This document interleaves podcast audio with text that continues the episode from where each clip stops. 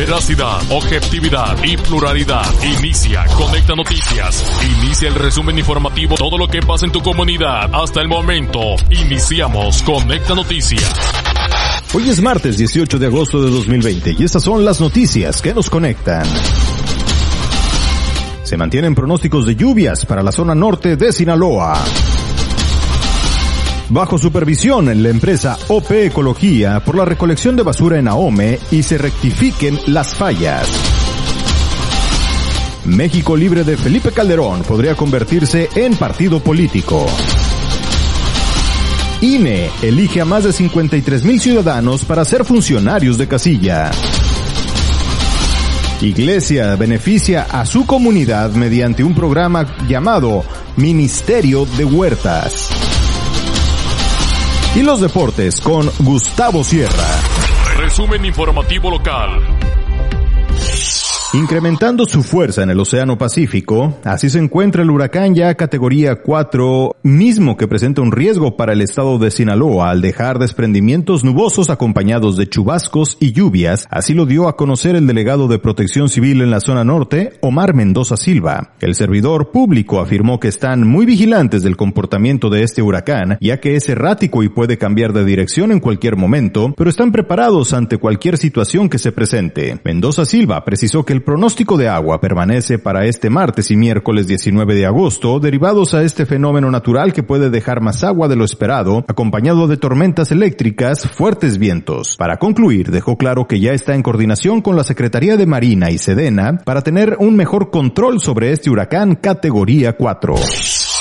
Ante las constantes quejas por fallas en el servicio de recolección de basura en el municipio de Ahome por la entrada en operación de la nueva empresa OP Ecología, el director de Servicios Públicos Municipales aseguró que desde el ayuntamiento se le da un seguimiento puntual a las quejas y se busca que en conjunto con los directivos de la empresa se rectifiquen las fallas lo antes posible. El director precisó que están enterados de que los camiones recolectores no han pasado por sectores como las arboledas, los cedros, Palmira, Valle Cañaveral, Santa Lucía y Real del Valle, por mencionar solo algunos puntos, mismos que ya fueron informados al área operacional de la nueva compañía para que se levante la basura de inmediato. Abundó que los directivos de OP Ecología pidieron una quincena de tolerancia para regularizar el servicio, no obstante el funcionario especificó que se trabaja conjunto con la nueva compañía para que la normalización sea en menos tiempo. En ese sentido, Iván Galvez agregó que todo este panorama que se experimenta está dentro de las consideraciones que por lo pronto, tiene el ayuntamiento hacia la nueva empresa recolectora, en la que se adapta y ajusta los tiempos para prestar el servicio a la población, por lo que una vez que transcurra un tiempo de consideración y de seguir las quejas, comenzarán a ser llamados de atención y a actuar como corresponde contra la empresa OP Ecología. Finalmente, el funcionario llamó a la población a poner de su parte y sacar la basura a tiempo y en los días establecidos, los cuales fueron modificados por algunos sectores, por lo que invitó a la población a verificar el día que el camión entrará en su sector. La nota, la nota nacional.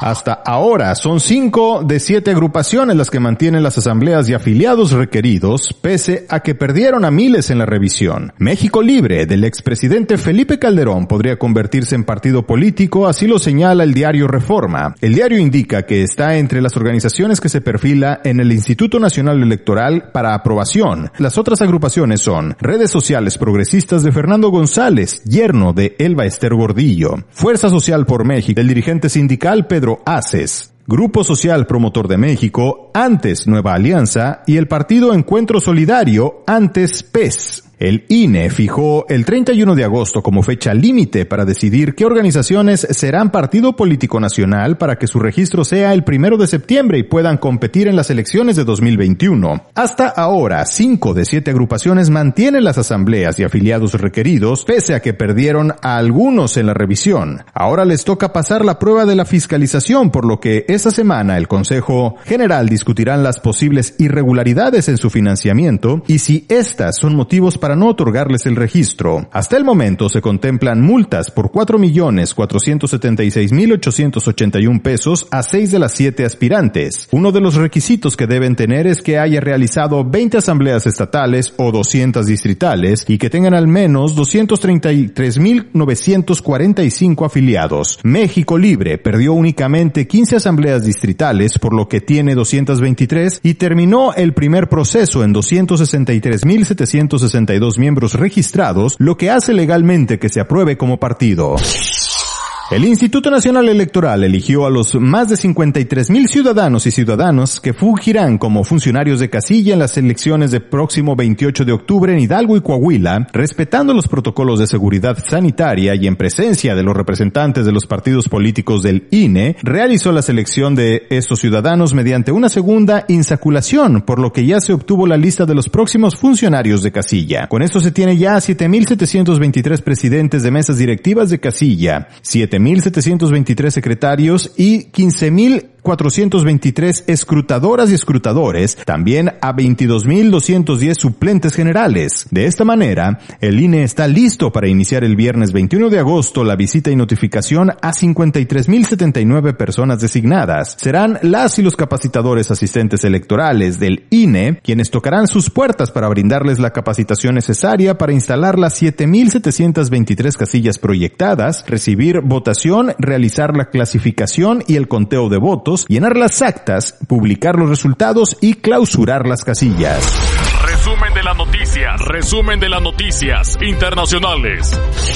La congregación Manteno Church of the Nazarene comenzó un proyecto de huertas que se ha convertido en una fuente de distribución de alimentos que beneficia a los miembros de la comunidad que más lo necesitan. Nick Boros, profesor de Olivet Nazarene University, hace las veces de maestro hortelano. Él y su esposa comenzaron el proyecto hace cuatro años sin saber cuán crucial sería para las familias locales. Inicialmente comenzaron a donar todos sus productos a dos bancos de alimentos locales. Eso ahora se ha expandido aquí 15 organizaciones diferentes durante la temporada de cultivo. Ellos cultivan pimientos, tomates, pepinos, calabacines, calabazas y verduras. Este año pudieron instalar un sistema de irrigación por goteo controlado por temporizador. La pandemia por COVID-19 ha provocado una mayor necesidad en los bancos de alimentos comunitarios y lugares como las huertas han necesitado más voluntarios. Boros ha visto un aumento de voluntarios que coincide con la necesidad de la huerta también se ha convertido en un esfuerzo multigeneracional los deportes, los deportes en Conecta Noticias.